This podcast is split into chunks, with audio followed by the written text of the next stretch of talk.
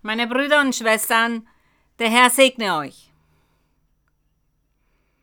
Wir danken dem Herrn, denn er erlaubt uns, hier versammelt zu sein, um seinen Namen zu preisen, um seinen Namen zu verherrlichen. Und wie ein Chorlied besagt, Gott ist der Einzige, der den Menschen glücklich macht. Wir sollen lernen, auf Gott zu vertrauen, an ihn zu glauben und auf ihn zu vertrauen. Wir werden nun ein Gebet machen.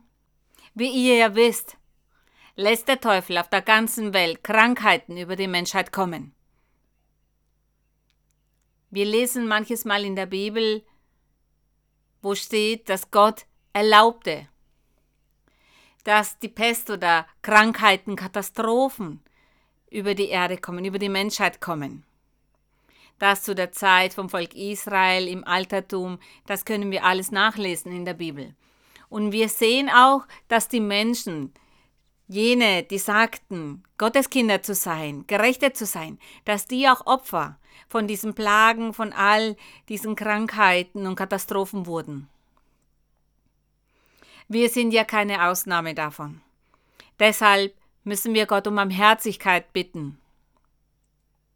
Denn auch wir werden unter den Folgen leiden müssen.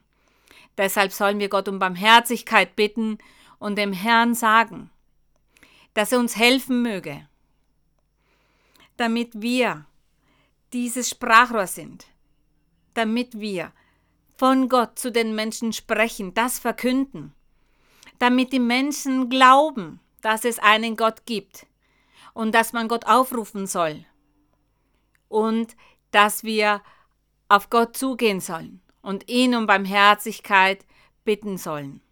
Wir sehen es ja in den Nachrichten. Die ganze Welt ist bekümmert, besorgt, verängstigt, aber keiner denkt daran, Gott aufzurufen. Keiner sagt, wir müssen beten, zu Gott flehen, jene, die an Gott glauben. Das sagt aber keiner. Wir aber, wir sind die Menschen, die Gott dazu ausgewählt hat, damit wir diese Botschaft vermitteln, damit wir diese Aufgabe erfüllen. Und zwar den Menschen beizubringen, dass es sehr wohl einen Gott gibt und dass er der Einzige ist, der über das Leben und über den Tod bestimmt, über das Gute, über das Schlechte. Er entscheidet, ob über uns der Segen kommt oder nicht. Wir hängen von Gott ab. Deshalb werden wir ein Gebet machen. Wir wissen, dass die Kirche des Herrn und all die Gruppen, die sich versammeln auf der ganzen Welt, es gibt fast auf der ganzen Welt bereits Menschen, die den Weg des Herrn kennenlernen. Wir werden nun beten. Wir werden Gott um Gnade bitten damit der Herr sehr bald dieser Plage ein Ende setzt, damit es Frieden gibt und der Herr möge uns erlauben und möge uns helfen beim Evangelisieren, um zu den Menschen von Gott zu sprechen. Lasst uns beten. Himmlischer Vater, herrlicher Gott, Vater unseres Herrn Jesus Christus, unser Schöpfer, du bist unser Eigentümer. Du, mein Herr, du bist der Eigentümer von all dem, was es gibt. Du bist der, der herrscht. Du herrschst inmitten unter den Menschen. Über die Erde, über diesen Planeten herrschst du, mein Herr. Du bist derjenige, der hier regiert, und zwar über die gesamte Schöpfung. Du bist Eigentümer von allem. Du bist der Schöpfer, der Eigentümer von jedem Lebewesen, das es gibt, das es auf der ganzen Welt gibt und auf allen Planeten alles, was wir die Natur nennen oder deine Schöpfung nennen. Heiliger Vater, wir sind hier. Wir sind nur wenige, vielleicht ein kleiner Punkt auf dieser Welt. Vielleicht ist dieser kleine Punkt gar nicht sichtbar, aber wir sind hier und lernen deine Wege kennen, lernen dein Wort kennen und wir haben Erfahrungen mit dir gemacht und deshalb glauben wir an deine Existenz. Wir glauben daran, dass es dich gibt und dass du lebst und dass du dich manifestierst. Wir glauben daran, dass du uns anhörst und dass du uns siehst und dass du, mein Herr, auch Barmherzigkeit haben wirst, wenn wir zu dir flehen, wenn wir dich im Gebet um viele Dinge bitten, Dinge, die wir brauchen. Mein Vater, heute, heute sind wir hier vor deiner Anwesenheit Und wir bitten dich, mein Herr, um Gnade. Mein Herr, nimm all diese Plagen, nimm diese Viren, die Krankheiten. Entferne das und lass nicht zu, dass all das der Menschheit schadet. Denn auch wir würden darunter leiden, auch wir würden unter den Folgen von all dem leiden müssen. Vielleicht sterben wir nicht, aber wir würden unter den Mangel leiden und den Problemen und den Folgen, den Konsequenzen zu denen all das führt. Mein Herr, du weißt es besser als wir. Du weißt alles viel besser als wir.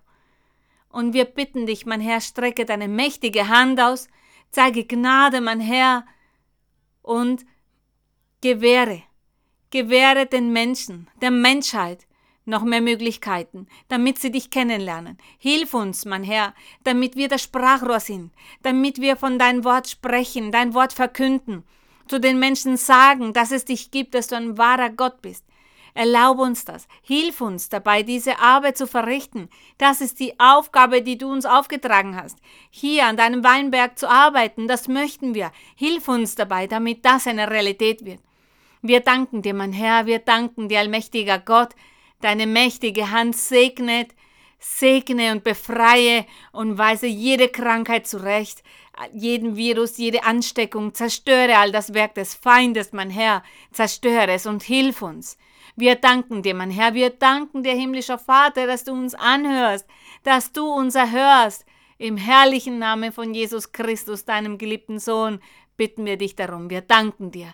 Die Ehre und der Ruhm sind für dich von nun bis in alle Ewigkeit. Amen. Der Ruhm ist für den Herrn. Bitte nimm Platz. und wir werden heute über das Wort des Herrn nachsinnen. Lasst uns über etwas so Herrliches nachsinnen, und zwar über das Thema des Glaubens. Habakuk. Wir lesen in Habakuk Kapitel 2, Vers 4.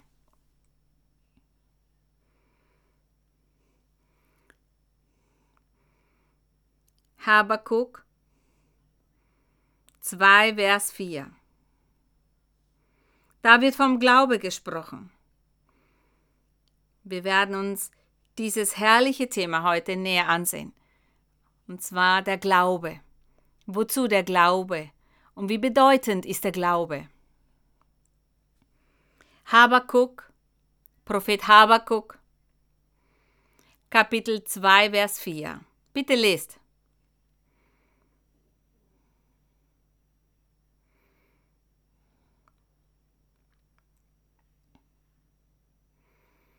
der Herr, er sprach hier durch den Propheten Habakuk.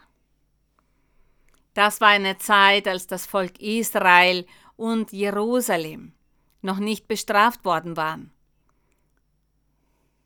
Sie lebten noch in ihrem Land. Jerusalem ist dann belagert worden, belagert worden von dem babylonischen Herr. Und Gott sandte noch immer durch die Propheten Botschaften an das Volk und an alle Bewohner von Jerusalem und auch an die Herrscher, an die Fürsten. Doch sie hörten nicht auf das Wort Gottes. Und diese Botschaften, die der Herr durch die Propheten sandte, waren Botschaften, die für diese Zeit galten, aber auch dann für die Zukunft. Und im Vers 4, als er sagte, siehe, Wer halsstarrig ist, wer nicht rechtens ist, Mann oder Frau, dessen Seele nicht rechtens ist, nicht rechtschaffend ist, wird stolz, wird eingebildet, hochmütig.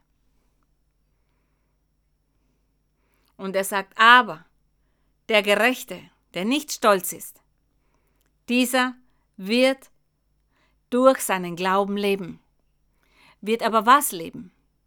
Das ewige Leben. Und er sagt, der Gerechte aber wird durch seinen Glauben leben, wird das ewige Leben ererben. Und darüber sinnen wir heute nach, über den Glauben. Und auch in dem Buch Hebräer. In Hebräer gibt es einen Vers, der vom Glauben spricht. Da spricht der Herr vom Glauben. Wir haben hier bereits gelesen in Habakkuk Nun gehen wir zu dem Buch Römer 1.17. Wir gehen über zu Römer 1.17. Da werden wir mehr Klarheit bekommen in Bezug auf den Glauben. Was ist der Glaube? Wozu brauchen wir den Glauben? Und welche Bedeutung hat der Glaube? In Habakkuk hatte der Herr gesagt, dass der Gerechte, der Bescheidene, der Demütige, der sehr wohl an den Herrn glaubt, der dem Wort Gottes zuhören wird. Dieser wird das ewige Leben erlangen durch den Glauben. Und in Römer 1,17 habt ihr die Stelle gefunden. Das ist hier der Apostel Paulus und er spricht von der Macht, von dieser Macht, die das Evangelium hat, die frohe Botschaft der Erlösung, das Evangelium unseres Herrn Jesus Christus.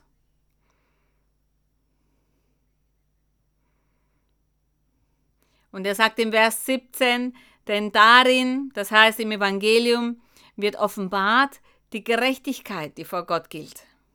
Welche kommt aus Glauben in Glauben. Und was bedeutet das? Da steht, wie geschrieben steht, der Gerechte wird aus Glauben leben. Das, was der Prophet Habakuk gesagt hat. Der Apostel Paulus, er hat hier, er hat sich hier auf die Prophezeiung von Habakuk bezogen. Der sagte, der Gerechte wird das Glauben leben. Und der Apostel Paulus, er sagte, dieser Glaube ist das Evangelium. Denn im Vers 16, Römer 1, 16, da sagt Paulus, denn ich schäme mich des Evangeliums nicht, denn es ist eine Kraft Gottes, die selig macht alle, die daran glauben. Die Juden zuerst und ebenso die Griechen und auch die Heiden. Die Griechen gehörten auch zu den Heiden. Er sagte, ich schäme mich des Evangeliums nicht, denn es ist eine Kraft Gottes. Und dann erklärt er, denn das Evangelium, die Gerechtigkeit Gottes, er sagt im Evangelium. Er sagt hier nicht im Gesetz Mose, sondern im Evangelium. Da wird die Gerechtigkeit Gottes durch den Glauben offenbart. Und zwar, wenn wir hören. Der Glaube kommt dadurch, dass wir das Wort Gottes hören. Da beginnt der Glaube und das ist wahr. Denn als ihr hier zu diesem Ort gelangt seid und ihr seid hier geblieben, weil ihr hergekommen seid und ihr etwas gehört habt. Ihr habt doch etwas gehört. Einige haben die Prophezeiung gehört. Ihr hörtet die prophetische Rede und sagtet, Gott existiert. Gott ist hier an diesem Ort. Ich werde hier bleiben. Dieser Gott der Bibel ist Wahrheit. Diese Bibel ist wahrhaftig. Denn hier wird von Gott gesprochen. Hier wird davon gesprochen, dass Gott zum Menschen spricht. Und ja, Gott hat hier mein Herz erforscht. Deshalb glaube ich. Und deshalb komme ich hier an diesen Ort. Und deshalb bleibe ich. Deshalb bin ich geblieben. Das heißt, das ist eine Art des Glaubens. Er sagt, das Evangelium, die Gerechtigkeit Gottes, wird durch den Glauben offenbart. Das ist der erste Schritt. Der Glaube entsteht, wenn wir das Wort Gottes hören. Ich hörte Gottes Wort und das hat mich überzeugt und deshalb glaube ich. Aber es gibt auch einen Prozess, nachdem ich geglaubt habe, nachdem ich diesen ersten Glaube erlebte, dass ich das Wort Gottes hörte. Und das wird durch Glauben und für den Glauben, für diesen Prozess offenbart. Und für welchen Glauben? Was ist da gemeint? Das, was Habakuk sagte. Der Gerechte wird aus Glauben leben. Und zwar das ewige Leben haben. Dieser Glaube, der mich überzeugt hat, an dem Tag, als ich hier in die Kirche kam, an dem Tag, als jemand zu mir von Gott, von der Kirche sprach, mich hierher einlud und ich hier das Wort Gottes hörte, ich hörte sein Wort, dann habe ich mich davon überzeugt, dass es Gott gibt, dass Gott hier ist. Und da begann mein Glaube. Unser Glaube, diesen Glauben, den wir alle haben, die wir hier sind, dieser Glaube erlebt einen Fortschritt. Dieser erste Glaube, den wir hatten, dieser Glaube schreitet vorwärts hin zum ewigen Leben. Und wisst ihr, wann dieser Glaube abgeschlossen sein wird? Wenn wir sterben, an diesem Tag. Da wird dieser Glaube abgeschlossen sein. Denn dorthin geht der Glaube. Dorthin gehen wir. Er sagt, dieser Glaube, der ewiges Leben bewirkt. Und der Apostel sagte, der Gerechte wird das Glauben leben. Und er sagt, das Evangelium ist die Gerechtigkeit Gottes, die durch den Glauben für den Glauben offenbart wird. Und das endet an dem Tag, an dem wir vor Gott treten. Am Tag unseres Todes. Das ist das Ziel, an das wir gelangen. Gerühmt sei der Herr. Der Herr wird dann sagen, trete ein, hier ist für dich das ewige Leben. Gelobt sei unser Herr. Und in Galater 3,11.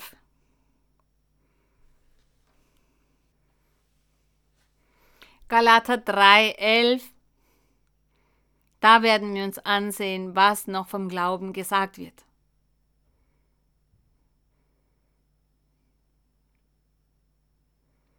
Seid ihr bereit? Da steht. Der Apostel Paulus, er sagt hier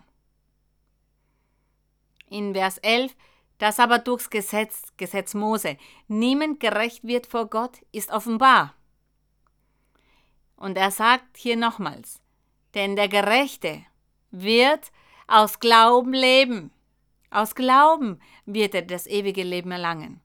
Deshalb sagte der Apostel Paulus, durchs Gesetz wird niemand gerecht vor Gott.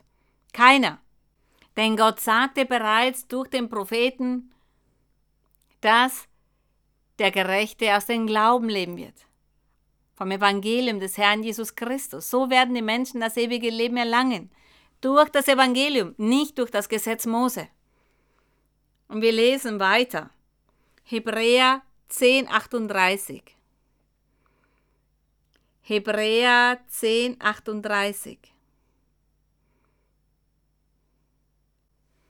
Bitte lest, was hier Hebräer 10, 38 sagt.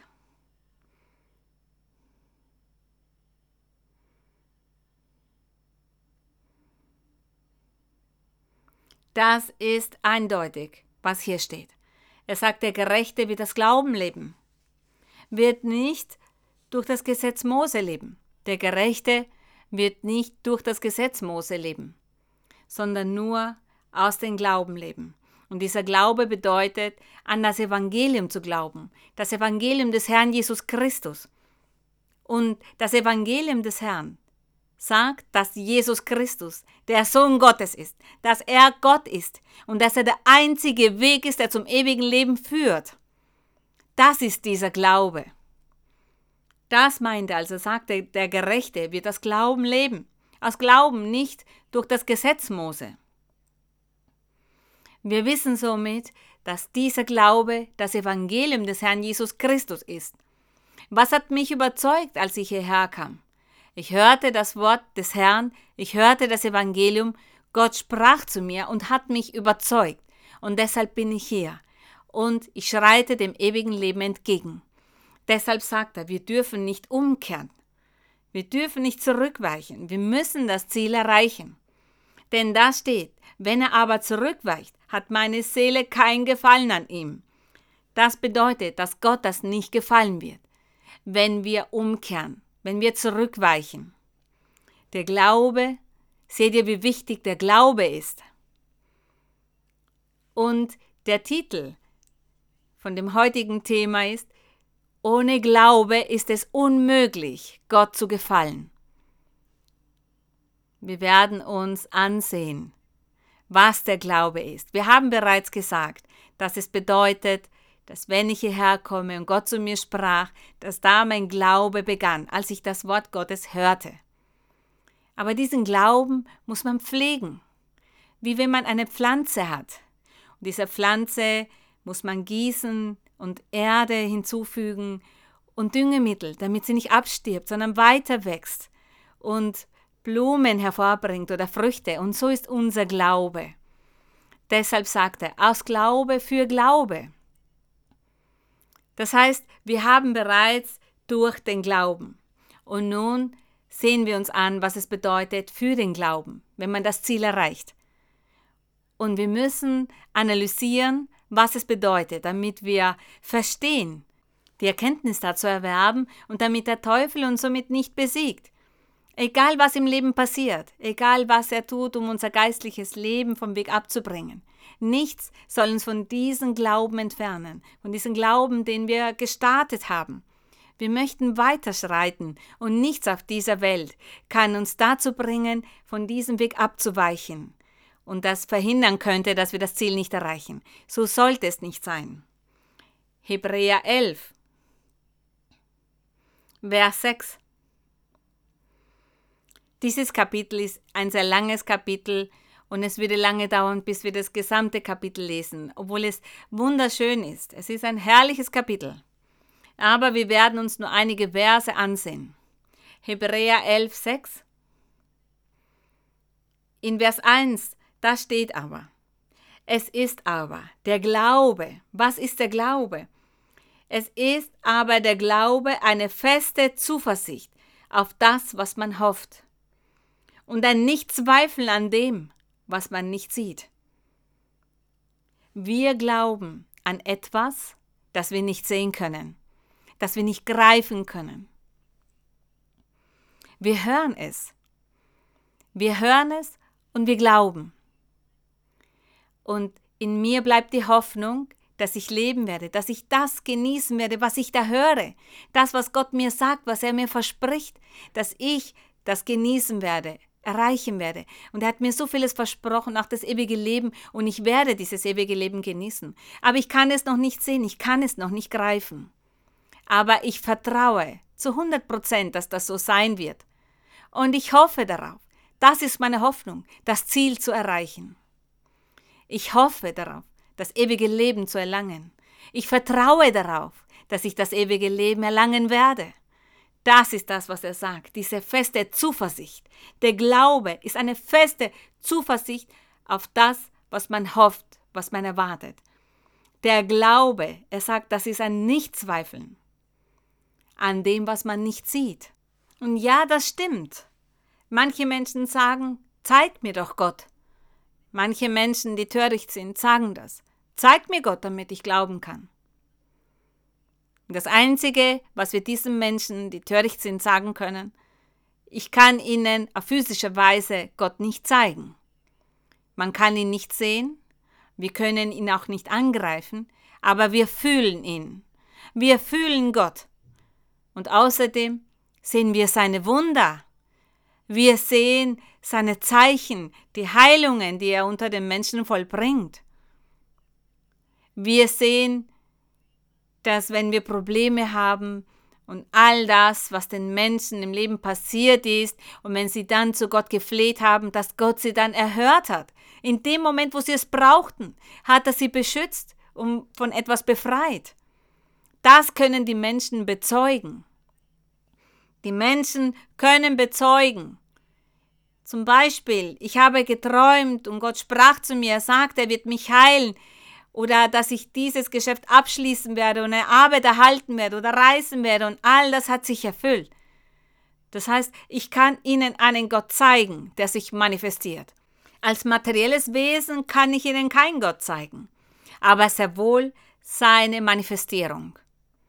Wer ist derjenige, der zu uns spricht und sein Versprechen macht in der Kirche? Das macht der Heilige Geist.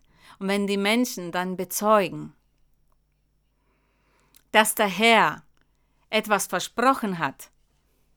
Zum Beispiel, es war jemand aus der Familie schwer krank und diese Person, von dieser sagte der Herr, sie wird nicht sterben, sondern weiterleben. Und Gott hat das erfüllt. Dann sagt die Person, wer hat das erfüllt? Jemand. Ein übernatürliches Wesen konnte das tun. Ein Wesen, das ich auf materielle Weise nicht sehe, aber es gibt ihn. Und er hat dieses Versprechen gemacht, er sprach zu mir und hat es erfüllt. Welcher Mensch hat die Macht dazu, einen anderen zu heilen, ein Wunder zu vollbringen oder Probleme der Menschen zu lösen? Kein Mensch hat die Macht dazu. Der Glaube ist daher diese feste Zuversicht. Der Glaube ist die Überzeugung davon, von dem, dass wir nicht sehen können Aber wir hoffen darauf und wir vertrauen darauf, dass sich das erfüllen wird, dass sich das so ergeben wird eines Tages. Das ist der Glaube, den Gott sehen möchte. Er möchte, dass wir diesen Glauben weiter pflegen. Wir haben bereits diesen ersten Glauben. Alle haben wir diesen ersten Glauben, durch Glauben. Und nun müssen wir diesen Glauben weiterhin pflegen, damit wir für Glauben erleben, dieses Ziel erreichen. Die Menschen sagen manches Mal, ich bin zuversichtlich, Gott wird mein Herzenswunsch erfüllen und ich werde ein Haus kaufen können. Die Menschen sagen, ich glaube fest daran. Sie wissen aber meistens nicht, was Glaube tatsächlich bedeutet. Wahrscheinlich war es so, dass Gott versprochen hat, dass die Person ein Haus besitzen wird. Und dann sagen wir, ich glaube daran. Es ist besser zu sagen, ich glaube, anstatt zu sagen, ich habe die feste Zuversicht. Wir sagen, ich glaube daran, dass Gott dieses Versprechen erfüllen wird, mir diese Segnung geben wird. Ich hoffe darauf. Ich hoffe auf das Versprechen, das der Herr gemacht hat. Das ist das, was wir erleben, und zwar tagtäglich. Wir leben von dieser Hoffnung. Und wir glauben. Und wir haben die Überzeugung, von etwas, von jemanden, über jemanden, den wir nicht greifen können und der auch nichts Materielles für uns ist, aber das, was wir in uns fühlen, das kann uns keiner nehmen. Das kann uns keiner erklären. Ich kann das den Menschen auch nicht erklären, sondern erst, wenn jeder Einzelne selber die Erfahrung macht. Es gibt viele Menschen, so wie wir, die kommen dann zum ersten Mal und Gott spricht zu ihnen. Der Heilige Geist spricht zu ihnen und die Menschen sagen, Gott ist hier. Und da beginnt dieser erste Glaube unter den Menschen. Da beginnt die Hoffnung und dann hat die Person auch diese Überzeugung. Aber die Überzeugung dauert länger, bis wir diese erlangen. Diese kommt dann mit der Reife. Aber in diesem ersten Moment gibt es diesen Glauben. Wir sagen, ja, ich glaube, dass sich Gott manifestiert, denn er sagte mir Dinge, die sonst keiner kennt. Gott sagte das zu mir.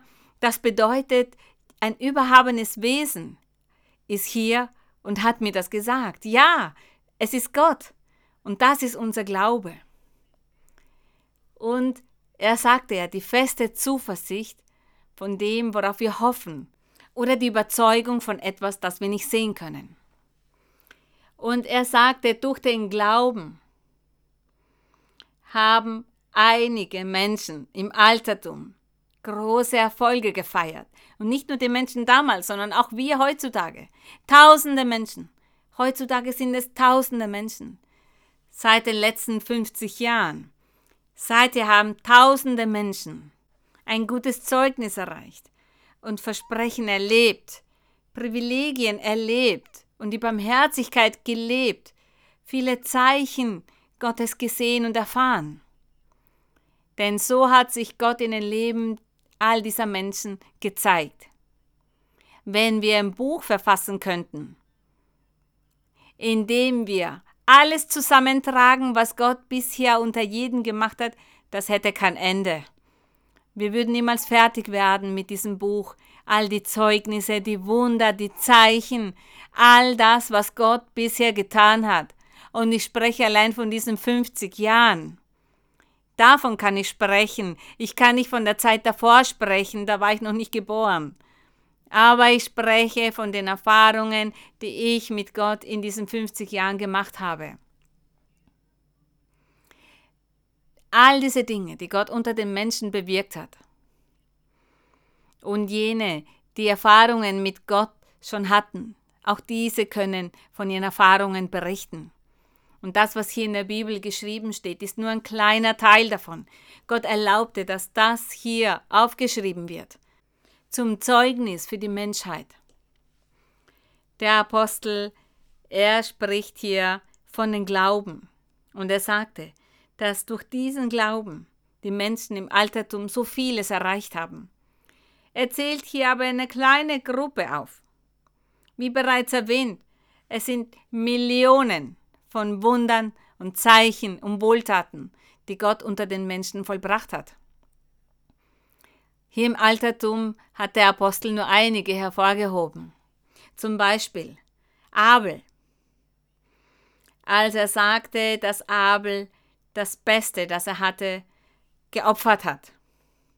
Und Kain hat nicht von dem Besten geopfert, doch Abel, er vertraute auf Gott. Er glaubte. Abel glaubte an seinen Schöpfer. Er glaubte an dieses erhabene Wesen. Er wusste, er verdient die Ehre. Er verdient es, verherrlicht zu werden und er verdient das Beste. Deshalb bemühte sich Abel darum, Gott das Beste zu geben und Gott hat ihn auch belohnt. Und auch Henoch. Henoch, er wurde bevorzugt. Hebräer 5. Da steht, durch den Glauben wurde Henoch entrückt, damit er den Tod nicht sehe. Gott hat ihn mit sich genommen. Er hat den Tod nicht erlebt. Das war die große Segnung, die Gott Henoch gegeben hat. Denn Henoch hatte Glaube. Er glaubte an Gott. Er gehorchte Gott. Er wandelte mit Gott und deshalb hat Gott ihn belohnt. Und er spricht auch von Abraham. Er sagte, durch den Glauben wurde Abraham gehorsam, als er berufen wurde, in ein Land zu ziehen, das er erben sollte. Und er zog aus und wusste nicht, wo er hinkäme. Schaut euch den Glauben von Abraham an. Er hat Gott gehorcht, als Gott sagte, verlass dein Land. Zieh hinaus in ein Land, das ich dir zeigen werde. Und er sagte, ja, mein Herr, ich werde es tun. Und er tat es. So wie es hier steht, er wusste nicht, wo er hinkommen würde. Aber er hat Gott gehorcht, denn er hat ihn geglaubt. Er glaubte Gott. Und dann sagt er im Vers 11, durch den Glauben empfing auch Sarah, die unfruchtbar war. Sie hat Kraft empfangen, um Nachkommen hervorzubringen, trotz ihres Alters. Sie hatte fortgeschrittenes Alter, denn sie hielt den für treu, der es verheißen hatte. Gelobt sei unser Gott. Und auch wir heutzutage, auch wir sollen zu dem Herrn sagen, mein Herr, ich gehorche dir und ich werde deinen Willen tun. Ich werde tun, was dir wohlgefällig ist, denn ich glaube an dich. Ich vertraue auf dich, denn ich weiß, dass du mich nicht enttäuschen wirst. Du wirst mich niemals beschämt lassen. Du wirst nicht erlauben, dass ich scheitere im Leben, sondern ich werde erfolgreich sein und triumphieren.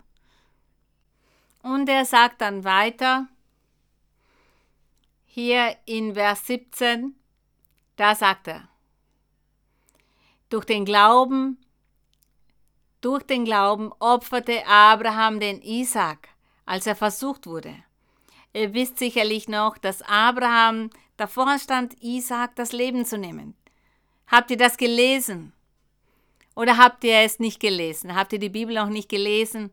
Dort, wo steht, dass Gott zu Abraham sagte, opfere mir deinen Sohn. Und er ging hin, um seinen Sohn zu opfern.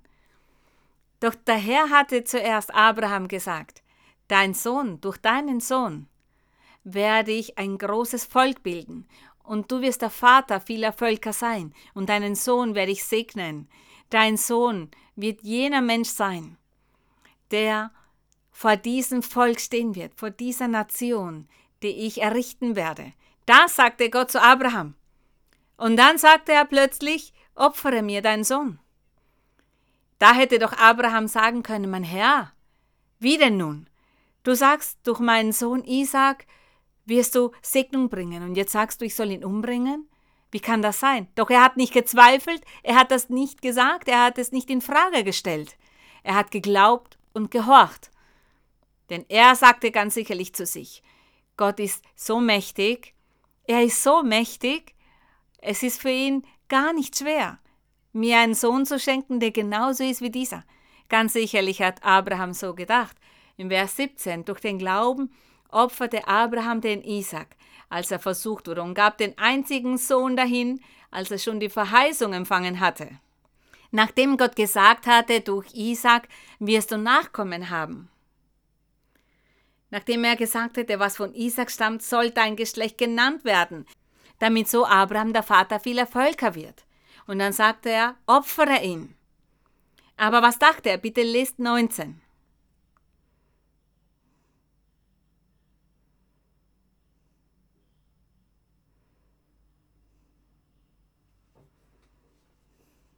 Das heißt, Abraham hat richtig gedacht. Er sagte, Gott ist mächtig. Und wahrscheinlich hat er gesagt, Gott sagt, ich soll meinen Sohn opfern, ich werde es tun und dann wird er ihn sicherlich wieder auferstehen lassen. Damit sich dann das Versprechen erfüllt, nämlich dass durch Isaac die Nachkommen abstammen werden. Gerühmt sei Gott. Und auch wir heutzutage sollten diesen Glauben leben, an den Herrn glauben, auf Gott vertrauen. Wie viele haben Angst vor diesem Virus? Wir sollen vertrauen, auf den Herrn vertrauen. Natürlich sollen wir vorsichtig sein, behutsam sein. Wir müssen Vorkehrungen treffen, soweit es Menschen möglich ist. Was aber unserer menschlichen Kraft nicht mehr möglich ist, da muss Gott einschreiten und uns dann helfen. Wir sterben, wenn Gott es möchte. Wir werden nicht vorzeitig sterben, sondern dann, wenn Gott es möchte. Er entscheidet über diesen Moment, so wird es auch sein. Deshalb brauchen wir nicht zu verbittern oder uns bekümmern zu lassen, sondern wir sollen zu Gott beten. Ihn natürlich um Barmherzigkeit bitten. Es wird Mangel kommen. Das Essen, die Lebensmittel können knapp werden. Einige wichtige Lebensmittel werden vielleicht knapp, weil die Menschen Angst haben und massenweise einkaufen. Und wenn man dann bestimmte Lebensmittel braucht, wird es diese vielleicht nicht geben. Somit leiden wir etwas unter den Folgen davon. Aber wir werden zu Gott beten. Wir werden beten und wir werden uns nirgendwo verstecken. Wo sollen wir denn hinfliehen? Nein, wir werden zu Gott flehen, zu ihm beten.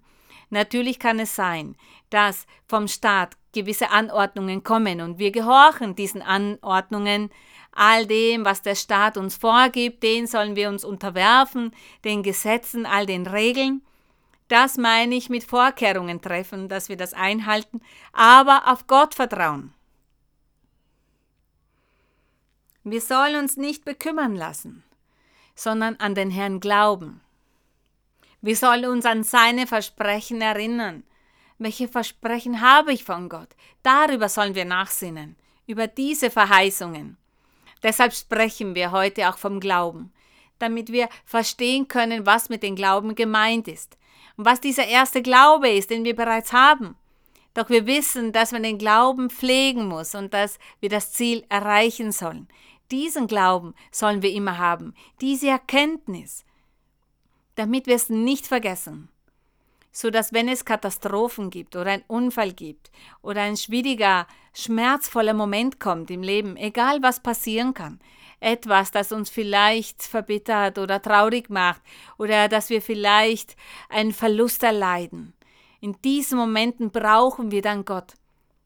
Da müssen wir unseren Glauben einsetzen, unseren Glauben an Gott einsetzen, unser Vertrauen auf ihn, unsere Hoffnung auf ihn. Und Jakob hatte auch Glaube. Er sagte, durch den Glauben segnete Isaac den Jakob und Esau im Blick auf die zukünftigen Dinge. Jakob war der Zweitgeborene, Esau war der Erstgeborene und damals besagte das Gesetz, dass der Erstgeborene alles erbte. Aber Gott hatte gesagt, dass nicht der Erstgeborene gesegnet werden würde, sondern der Zweitgeborene. Das hatte Gott der Mutter gesagt, der Mutter von Jakob und von Esau, als sie noch schwanger war. Da sprach Gott zu ihr und er sagte, der zweite Sohn wird gesegnet werden. Dieses gesamte Kapitel spricht vom Glauben und gibt Beispiele, die erfolgreich waren, und zwar durch ihren Glauben. Und im Vers 22, durch den Glauben redete Josef, als er starb, vom Auszug der Israeliten befahl, was mit seinen Gebeinen geschehen solle. Und 430 Jahre lang haben sie in Ägypten gelebt. Als das Volk diesen Ort verließ, haben sie die Gebeine von Josef mit sich genommen. Stellt euch das vor. Gebeine, die über mehrere hunderte Jahre begraben waren.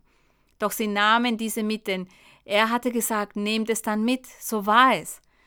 Josef mit seinem Glauben, mit dieser Hoffnung, die er auf Gott hatte, sogar seine Gebeine, etwas, das dann keine Bedeutung mehr hat, das zu Staub wurde, das gar nicht mehr wichtig ist. Aber durch sein Glauben und seine Hoffnung hat er bewirkt, dass Gott ihm diesen Wunsch erfüllte. 23. Durch den Glauben wurde Mose, als er geboren war, drei Monate verborgen von seinen Eltern, weil sie sahen, dass er ein schönes Kind war, und sie fürchteten sich nicht vor des Königs Gebot.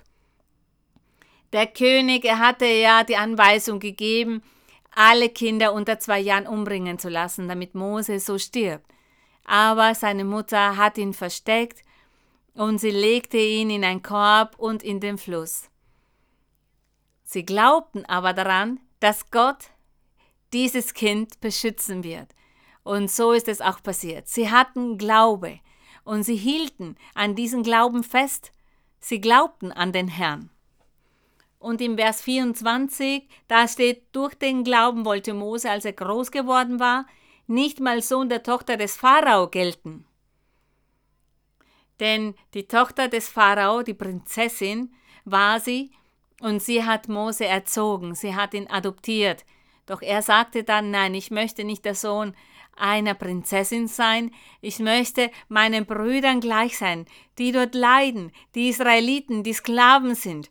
Ich möchte einer von ihnen sein, bei ihnen sein. Denn Gott sprach zu mir.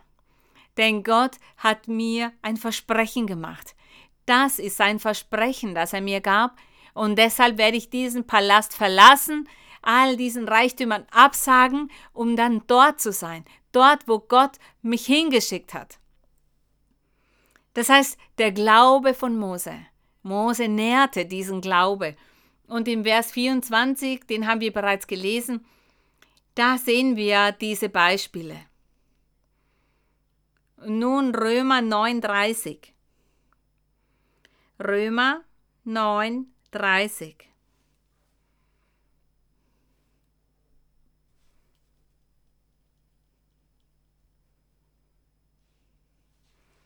Römer 9:30. Was sollen wir nun hierzu sagen? Was wollen wir sagen? Die Heiden, die nicht nach der Gerechtigkeit trachteten, haben die Gerechtigkeit erlangt. Ich rede aber von der Gerechtigkeit, die aus dem Glauben kommt. Der Apostel Paulus, er hat hier das hervorgehoben. Er gab ihr diese Beispiele. In Hebräer hat er das Evangelium des Herrn Jesus Christus hervorgehoben. Dieses mächtige Evangelium unseres Herrn. Dieses wunderbare Evangelium hat der Apostel Paulus da hervorgehoben. Und in Hebräer zählte auch all diese Personen auf die große Erfolge im Leben feierten, weil sie Glaube hatten, weil sie Gott zugehört hatten, ihm glaubten und ihm gehorchten. Und in dem Buch Römer, da sagt er, was sollen wir nun hierzu sagen? Das wollen wir sagen. Die Heiden, da gab es bereits diese zwei Völker, die Heiden und das Volk Israel. Die Heiden, das waren alle Völker und das Volk Israel nur die Israeliten. Aber sie waren ja vor Gott gescheitert. Und das Evangelium des Herrn Jesus Christus bewirkte dieses große Wunder, beide zu vereinen. Und Gott hat begonnen, alle Menschen zu segnen, Juden, Israeliten oder Heiden, sie alle, all jene, die an ihn glaubten. Er sagte, nun haben alle das Recht dazu. Und das Evangelium des Herrn kam daher, um all diese Menschen einzusammeln. All die, die abgelehnt wurden, die abgewiesen worden waren. Aber der Herr Jesus hat sie wieder eingesammelt und zu diesen zählen auch wir. Das hat der Herr in seiner Barmherzigkeit. Gerühmt sei Gott. In seiner Barmherzigkeit hat er uns eingesammelt. Er hat unserer gedacht und er hat aus diesen zwei Völkern ein Volk gebildet, nur eine Kirche gebildet, eine Gemeinde. Und Paulus sagte, was sollen wir nun hierzu sagen? Das wollen wir sagen. Die Heiden, die nicht nach der Gerechtigkeit trachteten, haben die Gerechtigkeit erlangt. Ja, sie haben die Gerechtigkeit Gottes erlangt, und zwar durch den Glauben. Römer 9:30, da sind wir. Er sagte, sie haben die Gerechtigkeit erlangt, und zwar aus Glauben, durch den Glauben an Jesus Christus, durch den Glauben an das Evangelium. Das Evangelium bedeutet die frohe Botschaft der Erlösung. Diese Wörter, gesagt durch den Herrn Jesus, das Evangelium oder der Herr Jesus Christus, das ist das Gleiche. Das ist sein Wort.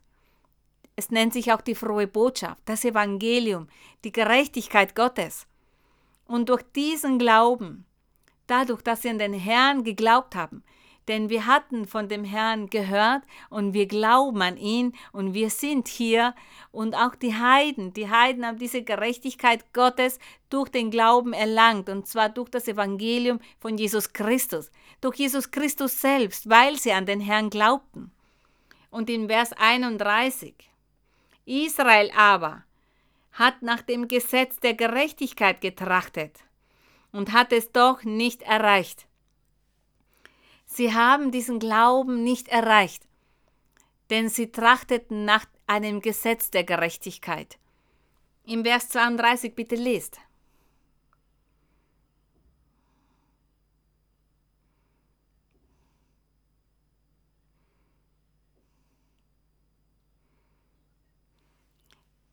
Hier steht, dass Israel nach dem Gesetz der Gerechtigkeit trachtete und sie haben dieses Gesetz der Gerechtigkeit nicht erreicht. Denn sie taten es nicht aus dem Glauben, sondern durch die Werke des Gesetzes, durch all das, was geschrieben stand. Sie haben sich darauf beschränkt, das Gesetz Mose zu lesen, es auswendig zu lernen, und dann haben sie das in die Tat umgesetzt, was für sie zum Vorteil war. Was nicht zum Vorteil war, das haben sie nicht umgesetzt. Und sie haben alles auf physische Weise getan, alles wortwörtlich. Aber in ihrem Herzen war nicht Gott. Im Herzen liebten sie Gott nicht. Sie liebten ihn nicht, denn die Geschichte besagt, das können wir nachlesen, seit Mose das Volk Israel aus Ägypten holte, bis dann der König Nebukadnezar nach Jerusalem kam, um es zu zerstören und einige nach Babel wegzuführen und die anderen umzubringen, wir können das alles nachlesen. Und da werden wir immer wieder auf ein Volk stoßen, das hartherzig war, das rebellisch war, das Götzen diente, die Sünde auslebte und niemals Gott erfreut haben. Das werden wir sehen, wenn wir das lesen, wenn wir mit Aufmerksamkeit diese Geschichte lesen. Deshalb wurde gesagt, dass die Israeliten Gott nicht im Herzen hatten. Sie haben nur die Regeln, das Gesetz gelesen und gesagt, das sollte ich tun, das nicht, das werde ich tun, das nicht.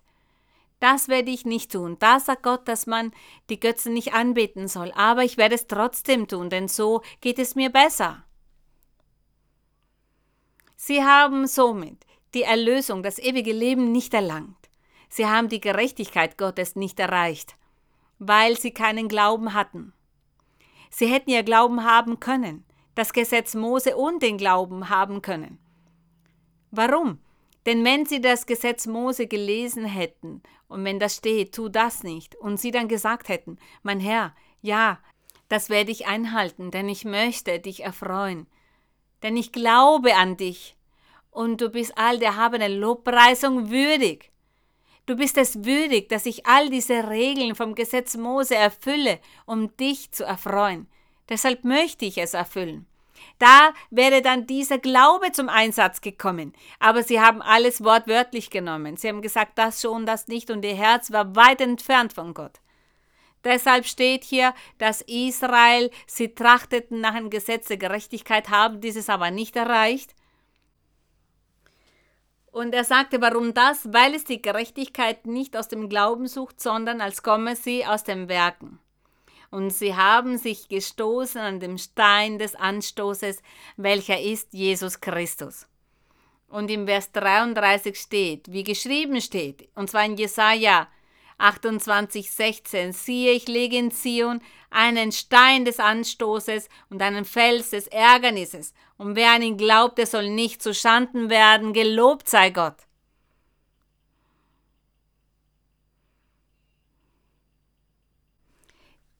Diesen Stein, den der Herr in Zion aufgestellt hat, das heißt in seiner Kirche, dieser Stein war ein Stein des Anstoßes für die Israeliten im Altertum. Wir sprechen vom Altertum, von früher, wir sprechen nicht von den heutigen Zeiten. Wir sprechen von dem, was hier geschrieben steht, von den Menschen damals. Er sagte, sie haben es nicht erreicht, weil sie nicht an Jesus Christus glaubten. Deshalb haben sie nicht all diese Erfahrungen gemacht. Und dieser Fels des Ärgernisses, wie es hier steht, welcher unser Herr Jesus Christus ist, er ist der Fels, hinter dem wir Zuflucht finden. Unser Herr Jesus Christus, er ist dieser Glaube. Nun verstehen wir es, wenn wir sagen, dass es ohne Glaube unmöglich ist, Gott zu erfreuen. Ohne Glaube ist es unmöglich, Gott zu erfreuen, und dem ist so, Brüder und Schwestern. Denn wenn die Israeliten das gesamte Gesetz erfüllt hätten, mit Glaube an den Herrn geglaubt hätten und sich gewünscht hätten, den Willen Gottes zu tun, dann hätten sie die Gerechtigkeit Gottes erreicht. Aber sie beschränkten sich nur auf die materiellen Dinge. Der Apostel Paulus, die Propheten sagten, ohne Glaube ist es unmöglich, Gott zu gefallen. Welcher ist daher der Glaube? Was müssen wir haben, um unseren Gott zu erfreuen? Durch Glaube für den Glauben. Wir sollen diesen für den Glauben ständig leben. Wir dürfen nicht vergessen, dass dieser Glaube nicht nur bedeutet zu sagen, ja, ich glaube, dass es Gott gibt, dass Gott sich hier manifestiert, dass Gott Wunder macht, dass Gott Zeichen macht und heilt, dass Gott meine Probleme löst. Das bedeutet nicht nur das, Brüder und Schwestern, dass wir uns darauf beschränken, diesen Glauben, den wir leben, bedeutet, Gott zu erfreuen, und zwar in allen Dingen. Denn er hat uns Regeln gegeben. So wie er dem Volk Israel Regeln gab, so gibt er uns mit dem Evangelium auch Regeln. Und diese Regeln, diese besagen, lass ab von der Sünde, sei nicht neidisch, wütend, betrügerisch, Bewahrt euch davor, zu morden, zu stehlen, Unzucht zu treiben, sich zu betrinken, Ehebrecher zu sein, Ehebruch zu begehen. Bewahrt euch davor. Das heißt, wir sollen uns opfern und in unserem Fleisch all dem absagen, um somit den Herrn erfreuen zu können.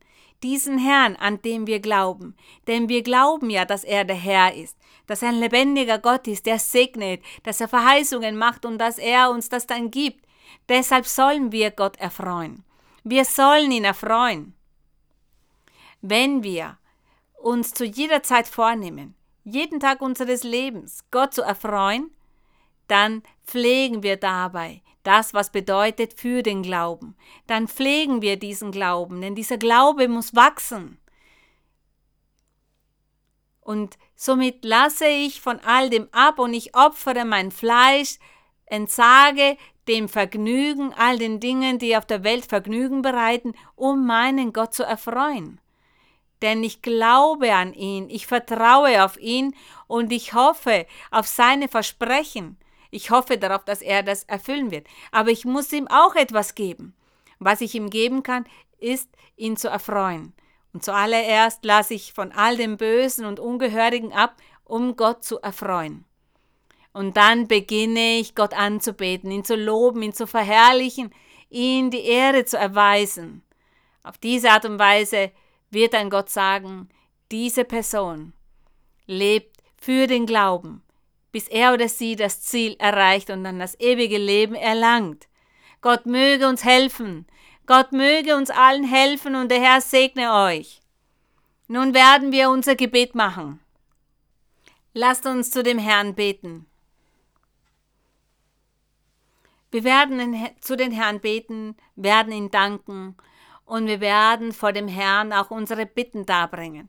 Wenn ihr Krankheiten habt, Probleme, schwierige Momente, Trübsal erleidet, egal was ihr erlebt, bringt das nun in diesem Moment vor Gott.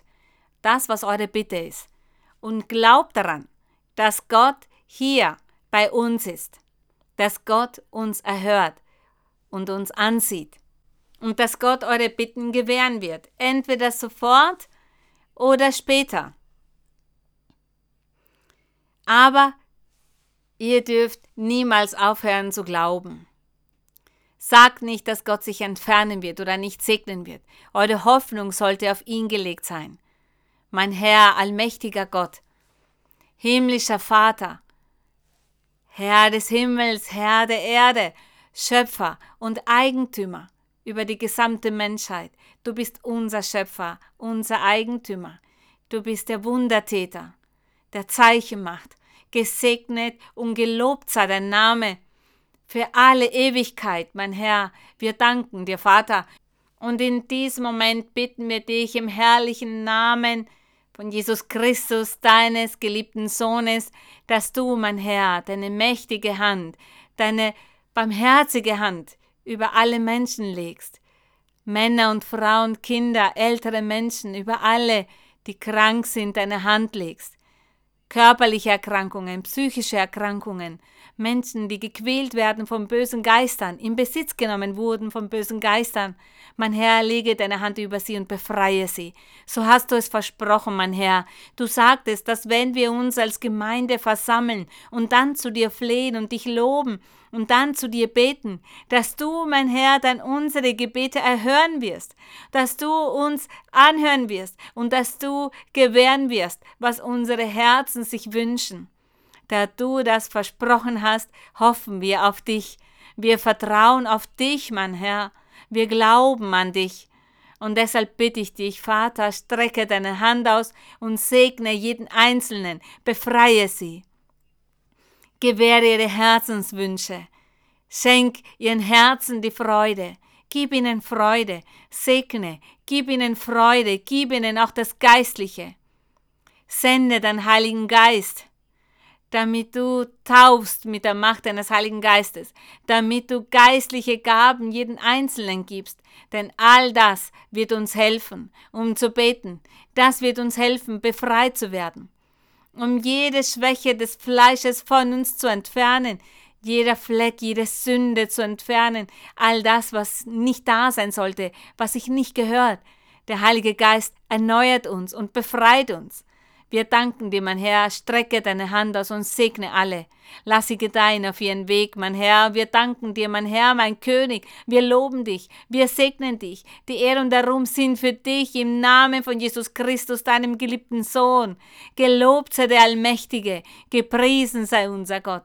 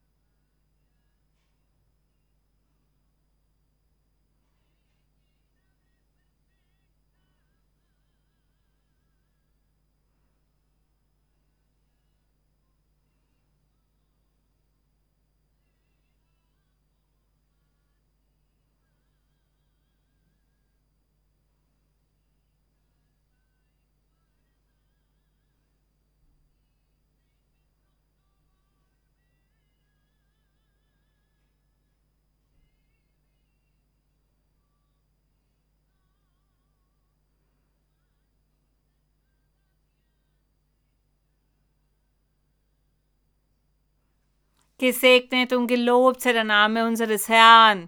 Gerühmt sei Gott. Ich danke euch, Brüder und Schwestern. Der Herr segne euch.